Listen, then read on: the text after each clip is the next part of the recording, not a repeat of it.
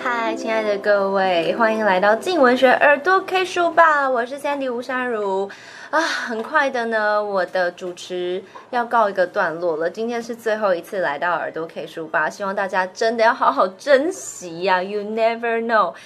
唉，但是呢，没有关系，因为一连三个月嘛，第一个月呢，我们算是头过身就过，所以呢，很顺利的访问了好多很棒的作家。那今天来到现场的是台北人，等一下我们会好好跟他聊天。那接下来呢，我们静文学也会邀请到呃海苔熊，他会带来的呢，就是我们最近才刚刚热播完毕的《我们不能是朋友》的小说原著作家阿雅梅，他们一起聊聊这个很好玩的说谎心理学。那这件。事情会是是在下个礼拜二的时候才发生，所以各位千万不要错过喽！每个礼拜二，我们一连三个月九点到十点都会在静文学耳朵 K 书吧跟大家一起见面，所以千万不要错过。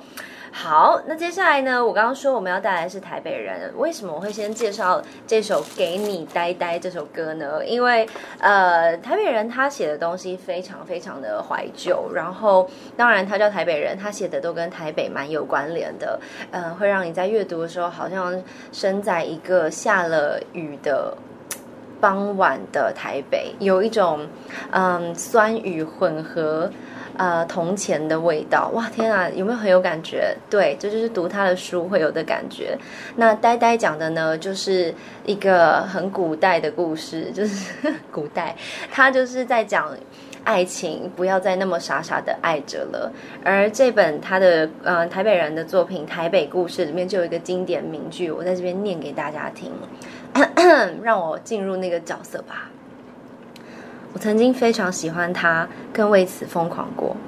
这种感觉我不知道将来会不会再有，但往后我肯定会经常想起他，直到有一天我不再那么难受为止。先哭十分钟 啊，真的是相当不舍，因为这个太悲伤了，而且又偏偏搭上今天是我最后一天来这边。没关系，我们先来访问我们的。迷醉怀旧、遗憾伤感、催泪系作家，欢迎台北人，Hello，先跟大家自我介绍一下。Okay. 大家晚安，我是台北人。你好，台北人，我也是台北人，但是那是你的艺名，我本名是吴珊如，很高兴认识你。啊、呃，今天担任我们第四集的嘉宾，其实很有趣的是，呃，我们在呃刚刚小小的短暂认识之后，发现他年纪几乎是跟我一模一样大，我们是同年生的，比你小一点，小我一点点，他很坚持，但是你有一个老灵魂，这是不可否认的，不然是没有办法写出这种很怀旧的台北氛围，你知道？有没有人在你很小的时候就说，哎，你怎么那么像小大人？嗯，倒也还好，但是。长大之后，比如说我听的音乐比较老啊，嗯、属于九零年代、八零年代，甚至七零年代那时候的歌的时候，嗯、才会有大概是父执辈啊，可能会很惊讶说：“这是该是你这个时候应该听的歌吗？”对对，我我有时候都觉得我跟你聊天啊，很像什么，你知道吗？很像不小心。去《如懿传》里面活了一遭，就是怎么会有人现代人讲话这么的复古，然后这么的文青？你你你是一直以来都是这样子吗？怎样？就是像不是文青哎？那你觉得你是什么样子？我就是一个挺普通的人吧，有自己的爱好。嗯，OK，他对，其实台北人有非常多的。作品，但是呢，呃，包含台北故事，我们今天会介绍，还有我的一个朋友，港城烟火，林森森林，男与女，呃，五三九十，其实非常的多。但是我们刚刚讲到的这个台北故事，我觉得很有趣。呃，他获得了一把青金钟导演曹瑞原，血观音金马导演杨雅喆，甚至还有诗人许佩芬，很多其实影坛啊文坛的名人都有来推荐跟介绍这本书。那以一个九零后的年轻台北女生，虽然拥有老灵魂，却能够写出这样的故事，其实不容易。跟大家稍微介绍一下，因为她是二零一六年的尾巴，哎，你只花了三、呃、三个月、四个月，两到三个月，两到三个月就写完了这个书。年底的时候，各位，他两到三个月写完的书，居然登上静文学平台年度最多评论、最多推荐、最多收藏三冠王。只能说给你拍拍手，你的人生应该已经到了一个巅峰了吧？那么年轻就到巅峰，实在是不容易。那台北故事其实在讲一个很忧伤的爱情故事。嗯，基本上读者会大部分怎么觉得？觉得它是个悲剧。啊、嗯，嗯，那你写的时候刻意把它营造成悲剧吗？还是你就是感觉来了？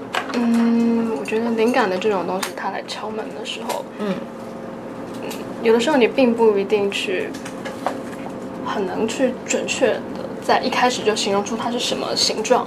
灵感的东西，嗯、你有在创作，你应该是明白的。对，它是在从到有的过程中，你开始慢慢在写，它可能才会慢慢的在你写的那个过程当中浮现清楚。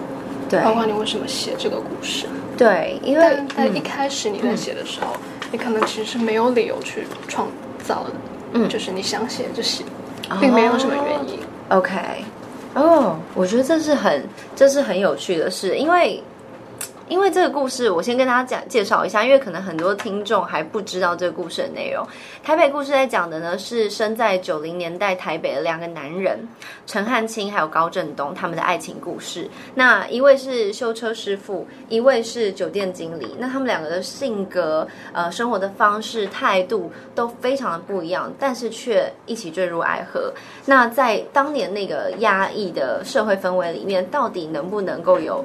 虽然我们刚刚已经跟先跟大家剧透了，它是一个悲剧，但是这个过程，这个 充满撞击又快乐又痛苦又艰辛又很强烈的这个爱情，到底是其实就是一个爱情故事。不管它是，是不管它是一个嗯一男一女两个男生两个女生，不管它是什么样子的组成，你真正要说的其实就是一个爱情故事。嗯，可以这么说，因为虽然主角。他是同性恋，嗯，但是其实，呃，以我个人自己的话来讲，嗯、我当初写这个故事的时候，不在重点不在探讨同性恋，嗯，或者是异性恋跟同性恋之间有什么差别。对，你如果让我讲，我大概就是会觉得说，这个故事其实没什么，它就是一个在非常俗套的命运面前，嗯。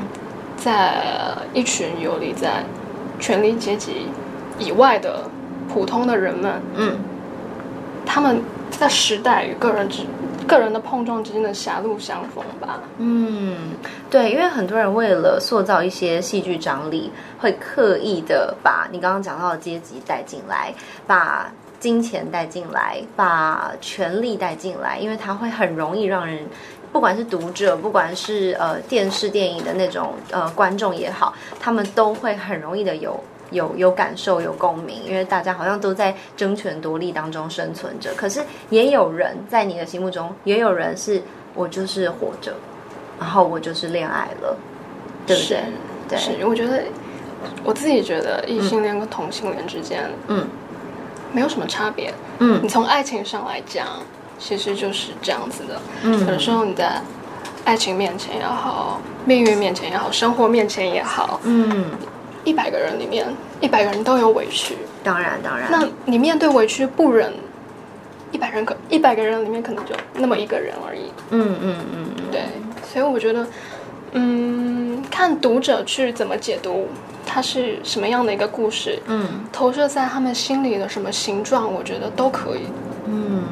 你要单纯把它看成是一个娱娱乐的东西，对，我觉得也好。是啊，呃，同志的故事也可以。嗯，甚至你看完之后，你心里没有感觉，我觉得也好啊。嗯，因为，嗯，呃，我觉得一个创作者来讲，嗯，你不需要去控制，嗯，读者看完他是什么样的感受，因为有些作者他会比较喜欢，嗯，在作品当中去。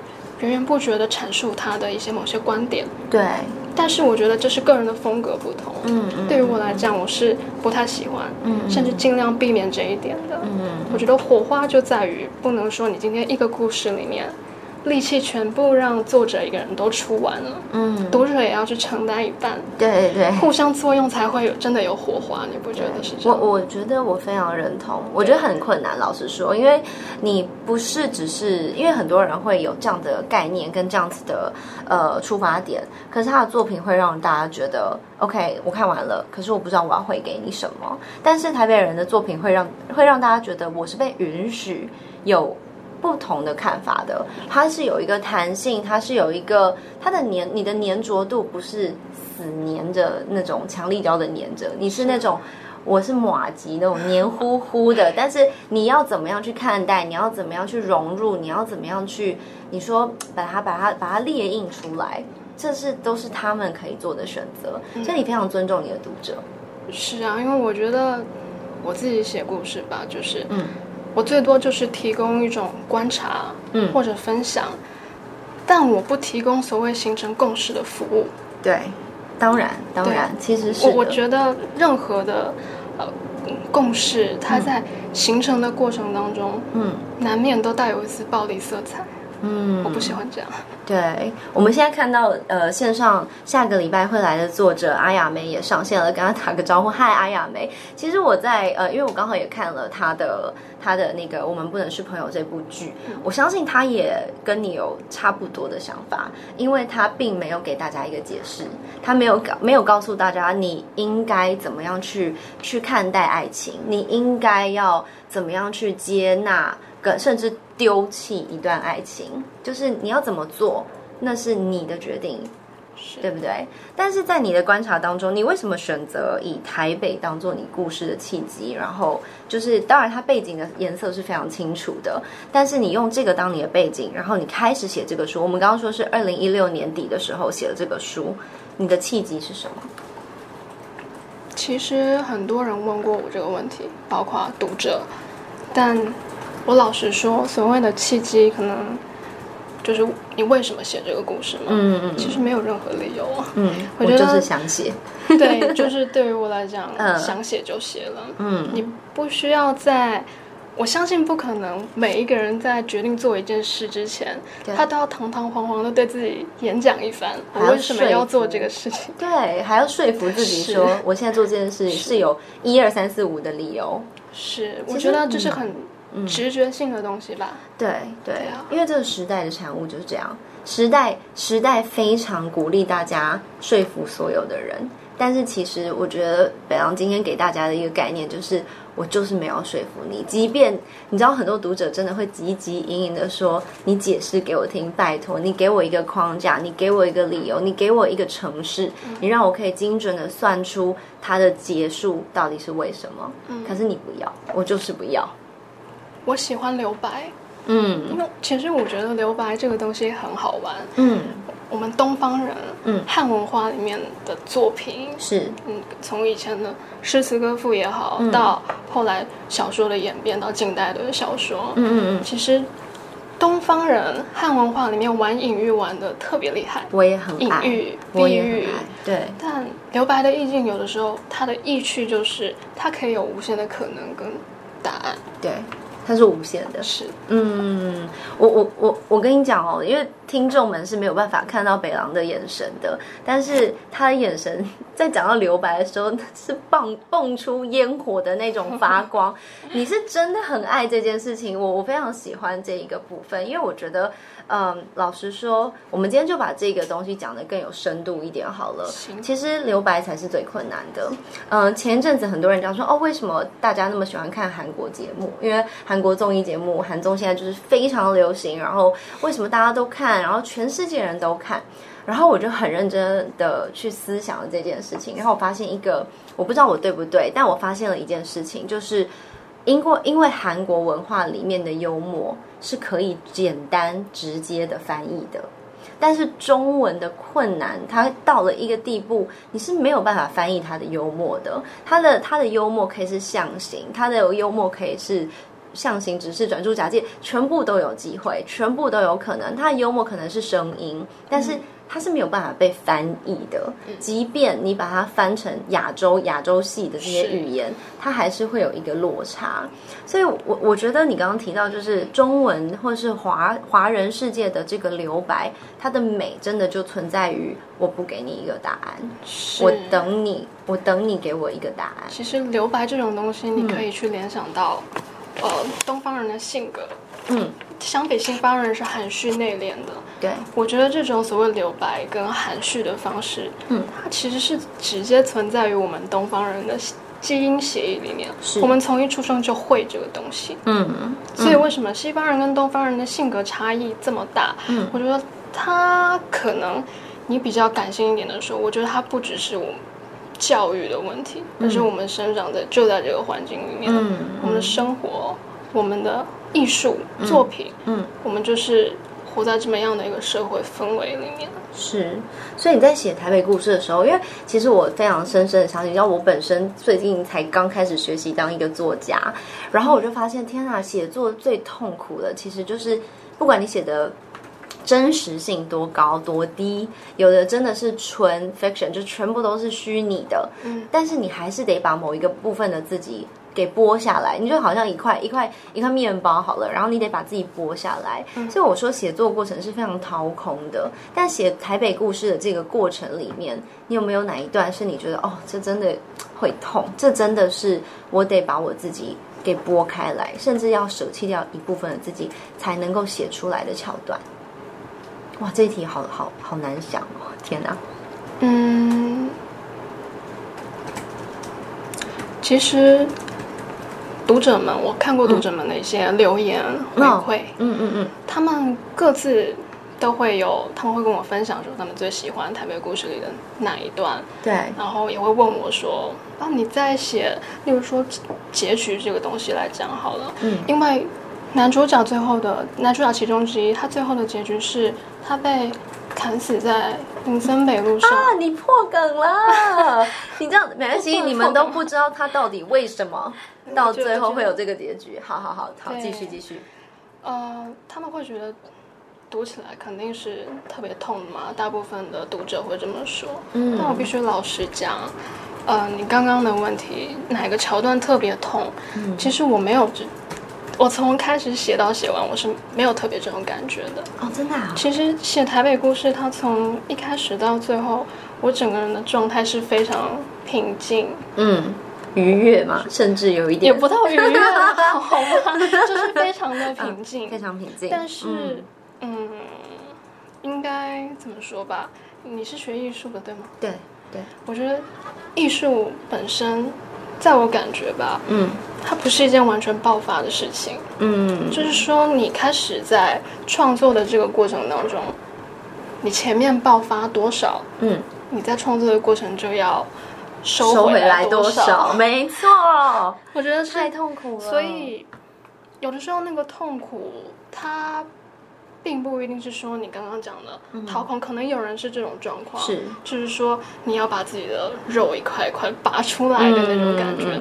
但我觉得有一种痛苦也是那个压抑的过程。对对，因为你如果从头到尾一直把读者。吊在一个悬高在一个、嗯、一个情绪上面，嗯，例如说激烈，例如说不适感，嗯，它不是一个美妙的阅读体验，对，它很不舒服。我我觉得是这样子，嗯嗯嗯。但我老是这样，因为很多读者说他看完他有哭，我不知道是不是真的，他自己讲的。还有人说文字有毒啊，但我自己在写的过程当中，其实我没有这种感觉。嗯、我后来看大家。有人第一次有人跟我说他哭的时候，我有点惊讶，很惊讶吗？我有点很惊讶。你没有这个预期心理吗？我，我自己认为我不是用一种非常非常激情的文字在写这本故事。懂懂，就像对，就像我在翻的时候，我会有一种觉得这本书蒙上了一个灰蓝色，它就是一本对我来说，它的视觉上是灰蓝色，就像我刚刚说下雨的傍晚。它不是一个，它不是暴风夜晚，它也不是，它也不是一个好像哦，今天就是很晴朗，没有，它是一个就是下雨的傍晚，悠悠的，嗯嗯。这又是一个新的回馈，那 谢谢。这我觉得做当当读者跟当作家，永远会在这件事情上面周旋。不过没关系，因为我们先让大家稍微了解了一下台北故事的故事背景，然后还有它里面的呃主轴是在讲什么。那今天可不可以先请台北人送大家一首歌？看你要送给，那就送给这本书好了。我们点一首歌好不好？好。你要点的是？王杰的《忘了你忘了我》，老歌一首送给大家。王杰的《忘了你忘了我》，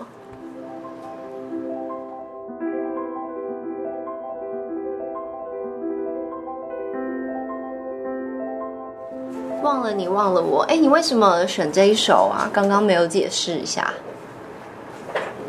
我自己个人很喜欢王杰，嗯。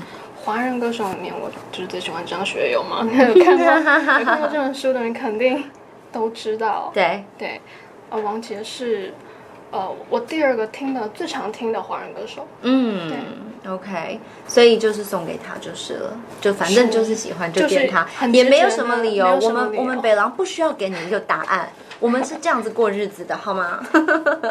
其实印象深刻的老台北啊，对北狼这个年轻女孩来说，呃，你你要把这个故事呃怀旧，老实说，你也不能去扭曲它，因为大家也有那个年代的人还活着嘛，对不对？还蛮多还都还活着，他们很有可能会在网络上或者是看到你的实体的书，所以你不能扭曲这个过程。那在创作台北故事的时候，你从哪里找到这些？这些资料、这些材料、这些内容，我们我们刚刚讲到有林森北路嘛，然后有西门町啊，然后包含还有像是那个刚刚讲到那个中山北路有阳明山，各式各样的东西。这这可能应该不是你的人生的过程，但是你从哪里找到这个取材的？嗯，其实台北故事里面出现的呃那些二三十年前的出现的地景。然后出现了一些主角们的生活方式，嗯，有一部分来自于我的童年生活哦，童年记忆。是。是的，然后取材的过程，我觉得就是源于生活，它的各种细节，嗯嗯嗯嗯，然后因为长辈们，他们平时也会聊到嘛，嗯，朋友啊。我倒是一个很喜欢听人家说故事的人，对。对，这样子其实吸收的非常快。是啊，但拼拼凑凑。哦，但主要还是嗯，就像我刚刚有聊到你说，因为我有把真实的地名街景写进去嘛，对，因为我曾经生活在那里。哦，所以你的观察是很真切的。我在我在资料里面有看到你说你有去观察流浪汉。呃，那是一个呃巧合吧，嗯、就是有一次，大概是五六年前，那对。那一天是呃过年除夕夜的时候，嗯，然后外面的店家大部分就是都要收起来，嗯，因为除夕夜外面的店都会提早关门嘛，对，我们要回去吃年夜饭，对，但是豆浆店其实大是不太遵守这个这个规则的，他们其实还是有营业到很晚，嗯，那。我那时候就出呃出去买豆浆，嗯，那晚上的时候，嗯，然后有点冷嘛，因为冬天初呃初春的时候，嗯，有点冷。然后公园那边就很多流浪汉躺在椅子上睡觉，嗯，平常就有吗？还是平常其实就有一些，那我不知道，我就除夕每一年的除夕特别多，他们他们也要围炉啊，是吗？街友聚餐，他们也约在那边。然后当时其实。看到他们，嗯，你也会觉得心里不太舒服，因为其实家里有老人嘛，嗯、奶奶，其实那些流浪汉差不多年纪，嗯，都是长辈的年纪。就是我就去买豆浆铺，嗯、买了豆浆跟馒头好几份，嗯、我就去分给、哦、分给他们，分给他们，对他们会真的就接受了他们会，他们接受特别自然，对对对，反正很像很理所当然。然后就其中我当时就是放下东西嘛，嗯、然后一个流浪汉他就醒来。看到我放下的食物，嗯，他也没怎么说话，他就拿起来直接吃，嗯。那我正要走的时候，他忽然开口说话了啊！他说什么？他就是说他自己的话啊，他就开始跟我说他的人人生啊，他是怎么变成流浪汉？他在流浪汉之前他是做什么的？对对。对哦，我其实当下有一点点震惊，但我又觉得老人家说话，你忽然走掉有点不礼貌，不能这样子。我就坐在那边听他讲话。我当下我是没有说一句话的，但他话匣子开了，我在那边陪他坐了三个小时，这么久。对，天哪，他没有说我的副餐可以先上，没有，而且就是他可 嗯，可能精神上也有一些创伤，OK，所以有的时候他表达能力并不是那么清楚，嗯，我就坐在那边听他讲，嗯，不知不觉其实三个小时也就过去了。但我觉得很多人问我取材，对，是怎么取材，我倒觉得有一个讲法是这样子，好。好好的创作者，嗯，好的创作者，嗯，我觉得他需要跟现实保持某种距离，对，以更远的角度去审视生活，对对。但是以我目前的阅历来讲，他不足以，它不足以支持我时时刻刻的做到这一点。我懂。所以我觉得，关于写作这件事情，虽然我出版过一本书，但我还在学。我懂。就是。摸着石头过河，嗯嗯，所以常常有人问我怎么取材，嗯、我觉得他并不是去，他并不是那么刻意的，并不是完全刻意的去取材这件事情，他就是有时候就考验你对于生活的留意度。对，其实即使只是一个小小的细节，嗯、老人家戴戴在手上的表，嗯，那可能也可以激发你无数的灵感，只看你有没有去挖掘而已。对，其实其实我真的多期待、多希望今天我们节目有两个小时，因为我好多话可以跟你说，因为。呃，刚好你讲到手表，我刚刚也在想这件事情，因为我的 我的外婆她呃比呃我的外公先过世，我的外婆没两下也就跟着走了，所以他们其实呃他们是童养媳，所以她七岁的时候就已经嫁给我的外公了，是，所以他们就真的是一辈子生生世世那种感觉这样，那一直以来都没有特别觉得，因为我毕竟当当人家的孙子孙女，你不会特别的去询问这个过程，嗯、那你知道的也就那么丁。点大，然后我就在整理我外婆遗物的时候，就收到了，就整整整，然后就掉出一个一只手表。那那只手表就是我外婆的手表，它是很一般的手表，但是它的表带是皮革，然后都已经。都已经破损了，已经有点脱皮了。嗯、可是我记得之前我就一直说，哎，你要不要换表带？嗯、他说不换不换。我说那那我帮你换成怀表，你挂着嘛。嗯、他说不要不要会坏。嗯、我说好好好，那算了算了。结果我就一直想，奇怪，这只手表的话，好啦，对你这么重要，那人都走了，那我要把这手表放到哪儿去？后来我就把它翻过来，然后我就看到后面有爷爷，就是我的外公刻了字，是吧？然后。我就突然明白他为什么不愿意换。你知道我外公刻什么字？天长地久。是。你知道我我实在是没有办法。我觉得这已经在我的人生里面真实发生。对，对，它是它是太过于真实的爱情故事，嗯、然后以至于你你已经你有个遗憾，因为你没有办法去问了，是你没有办法去去去去挖掘它了。嗯、但是其实取材就是这个概念。对。就像你刚刚说的，故事会来找你，它会自然的发生。但你有没有记得？你有没有去把它抓在你的口袋里面，成为捏造成另外一个故事，塑造成另外一个今天我们刚刚讲的台北故事？对，嗯，所以其实呃，我相信很多的听众在听到呃台北人在在这样子的叙述这个过程，一定会对《台北故事》这本书更有兴趣。那大家真的是可以去看，因为它已经出版实体书了。呃，我觉得。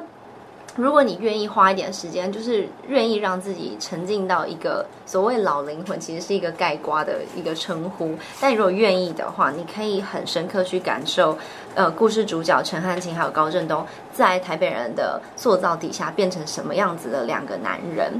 那呃，讲到这边，我们分享一首好不好？分享一首你在创作时候会听的歌，因为创作总是你是爱听歌的，对吧？啊，uh, 它就是我生活的一部分。对，那刚讲到张学友，讲到王杰，那接下来呢？你要介绍谁的歌？嗯，在创作过程中，我不喜欢听听得懂的歌。我也是，你也是吗？因为你会完全听那个字啊，听不下来。它多少会给你一点影响。对，是，所以我喜欢听，尽量最好是完全听不懂外文歌。是，我最近是喜欢听泰文，你呢？我选了一首葡萄牙歌，哎呦，它的传统歌谣，就法朵音乐。OK，它叫 Montras。Montras by Marisa，送给大家。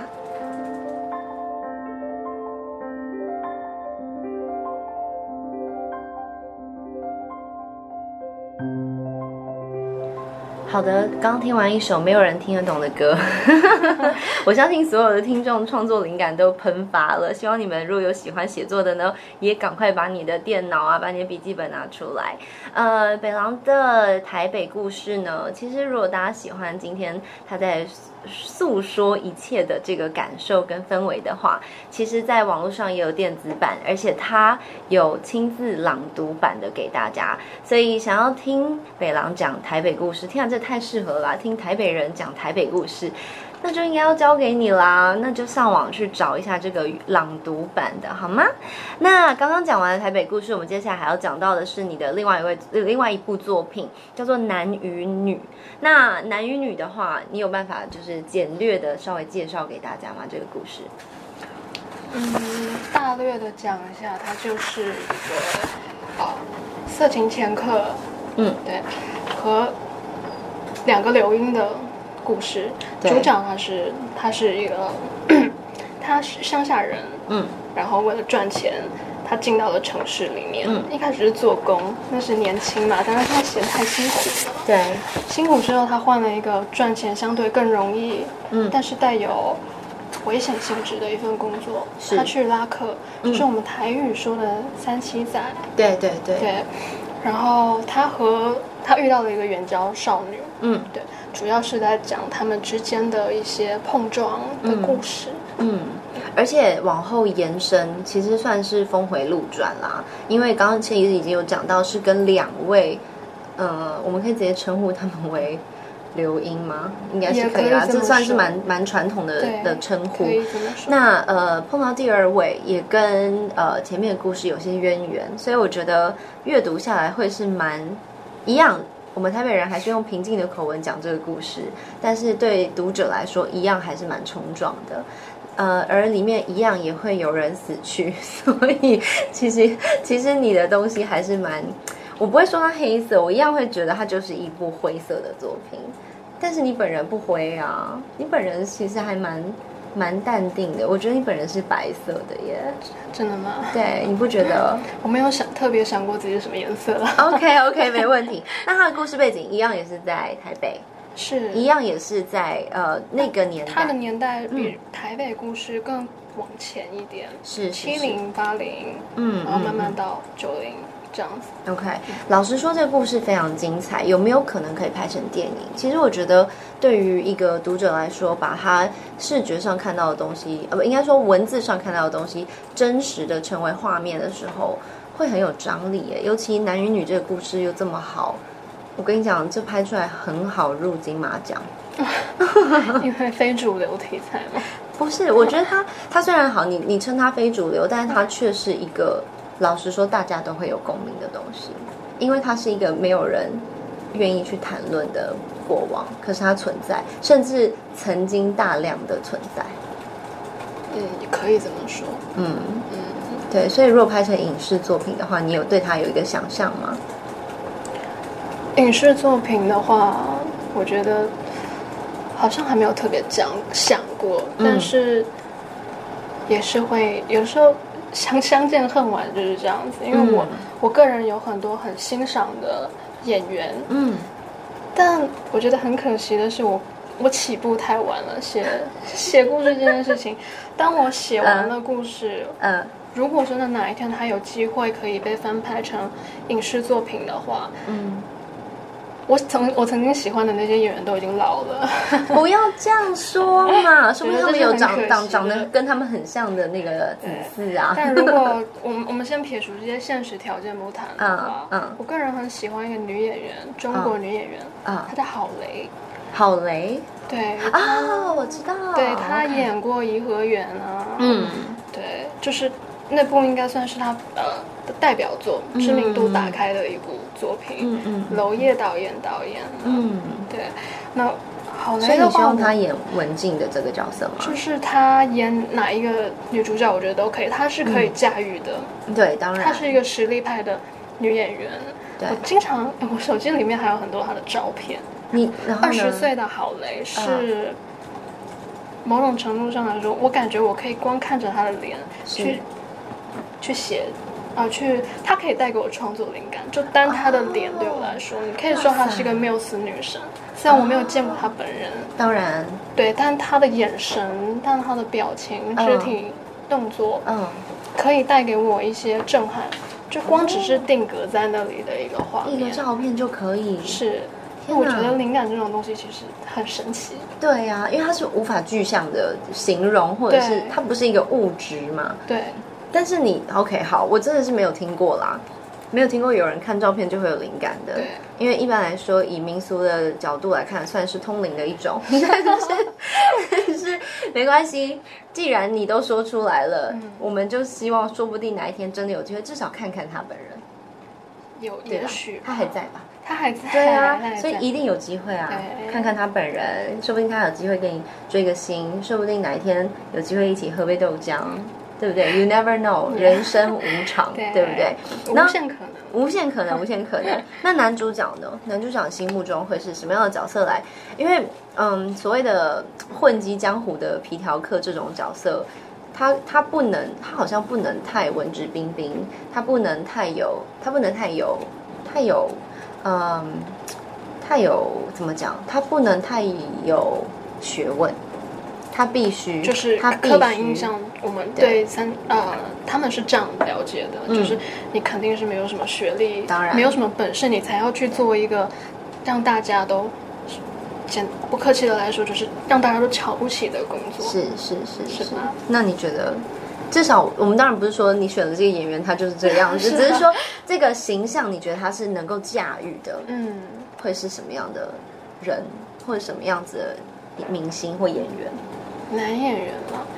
我刚刚好难哦，我直觉性的回答好吗？好啊，山田孝之。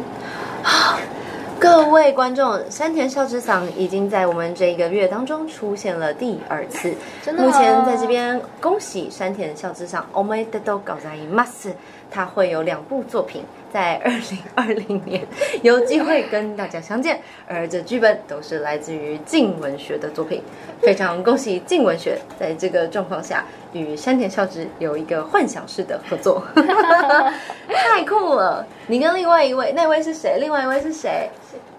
谢东林，谢东林也说他要找山田孝之，哎，真的吗？真的呀，你们俩猜拳吧。而且他的他的，其实我觉得很酷，因为。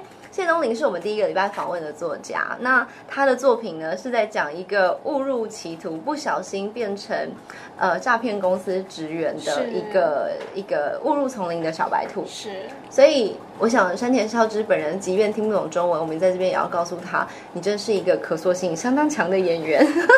不管你是要演一个一个皮条客也可以，你要演一个呃诈骗的新手也可以。哇哦！我觉得我如果是他，我会非常的 happy 耶。我觉得好他可塑性很大的一个演员，嗯，而且他肯尝试任何角色，嗯，也是我很喜欢的一个亚洲演员。很好，很好，OK。男与女的背景呢，相对的再更久了一些，更怀旧。刚刚有讲到比呃台北故事还要再往前。推动推进了一点，那呃，我相信大家在阅读的时候，可能有一些比较年轻的读者就必须完全的去幻想那个那个时空、那个景色，因为整个台北绝对是跟现在落差非常大的。呃，新的台北是我们现在生活的样样貌，但在台北人的笔下，你可以看到的是刚刚说的八零呃七零年代、九零年代，至少是。差差了二十个年头的两种不同的故事，那我们再来选一首歌送给嗯，送给男与女这本书这个作品好了，嗯、你会选？呃，罗大佑编词，罗大佑作曲的哦，他一首歌叫《爱的箴言》.爱的箴潘越云的歌是潘越云的版本哦。好，那我们来听潘越云的《爱的箴言》。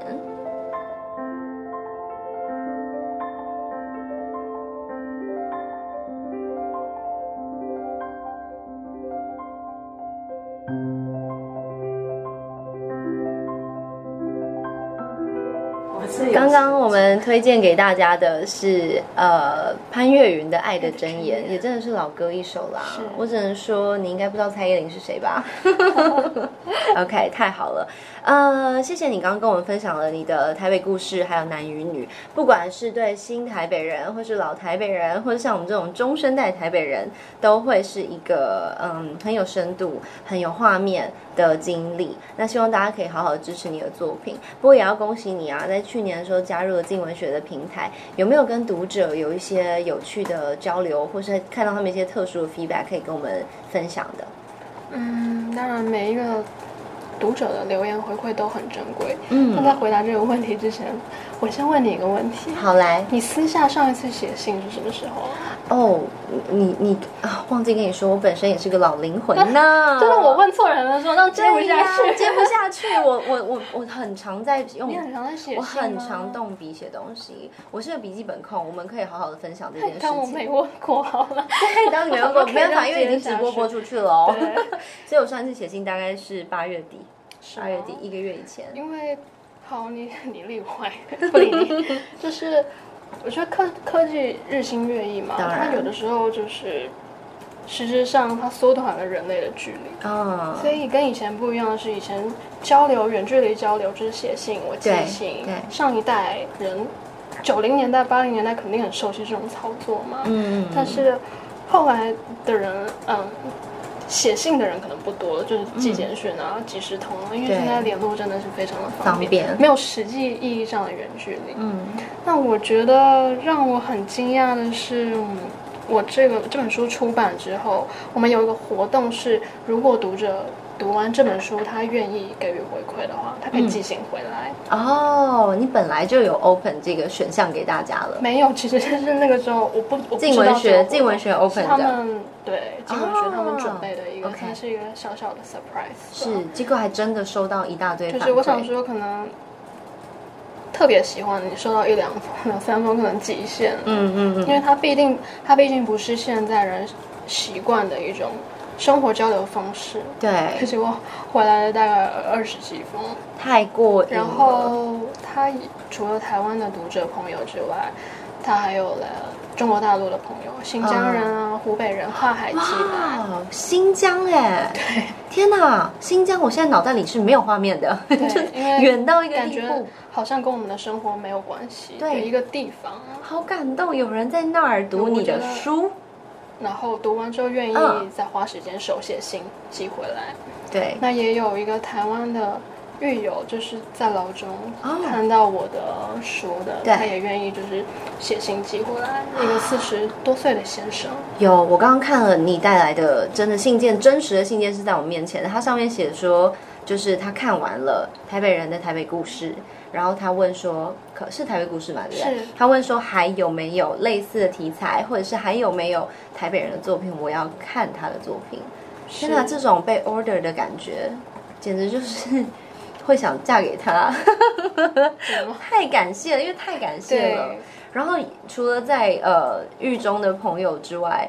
呃，还有人就是文情并妙，并妙嘞，文情并茂的提供了，就是他的一些杂志上对台北的一些记忆，是一些嗯，他从那那位读者他是湖北来，然后湖北的人。是，然后他从来没有来过台北，没有来过台湾，哦，OK，他看完这本书之后，他那个时候回信嘛，嗯，他就可能手边顺便是有所谓的旅游。杂志刚好讲到台湾、嗯、台北这个地方，啊、他顺便把杂志上的报道撕下来，太可爱了，随信寄给我。对，把你熟到不能再熟的台北介绍给你。是，我觉得这、嗯呃、信上的回复，我觉得是特别有温度的。嗯，应该怎么说？当然，因为他的笔迹，他写的长度，是整封信，甚至他折起来的那个感受，他选择的信封颜色。我觉得这一切一切都是比嗯，当然网络上留言也很珍贵，当然，但是信件是更有更有一种真实的存在的感受的。是，而且你在收信的过程中，嗯、你也会有一种好像回到过去的感觉。嗯嗯嗯嗯嗯嗯。那你接下来呢？接下来有其他的作品要正在筹备当中吗？或是已经有着手？请问你的故事有来跟你敲门了吗？你的灵感有来敲门了？嗯、有在持续的。想要尝试稳定创作，以前就是想写就写嘛。对。想要试着，呃，转换另外一种方式，是可不可以稳定的产出？哦，嗯、那相信对你的读者们来说是一件非常。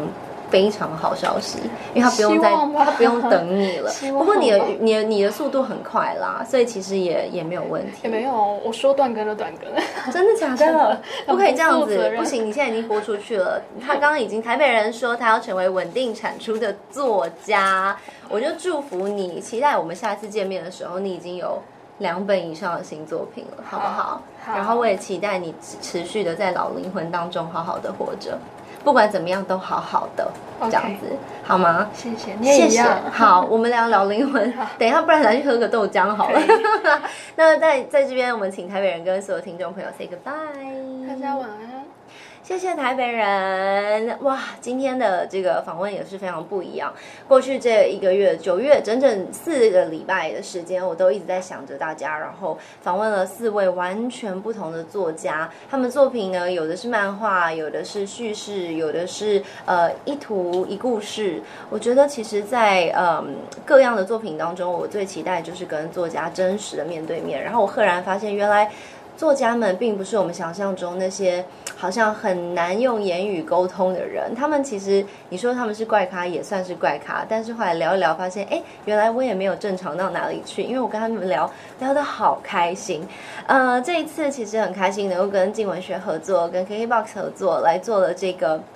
耳朵 K 书吧，接下来要交棒给海苔熊，我也非常期待他跟下个礼拜阿雅梅能够有很好的对谈，然后我也非常希望他能够赶快解释一下到底楚克环在想什么，很想知道。好的，嗯，请大家继续的关注静文学耳朵 K 书吧。那我在 KKBOX 上面的账号呢是公开的，所以大家也可以持续的关注我们，继续用音乐当朋友。谢谢大家。下个礼拜就交给海苔熊喽，拜拜。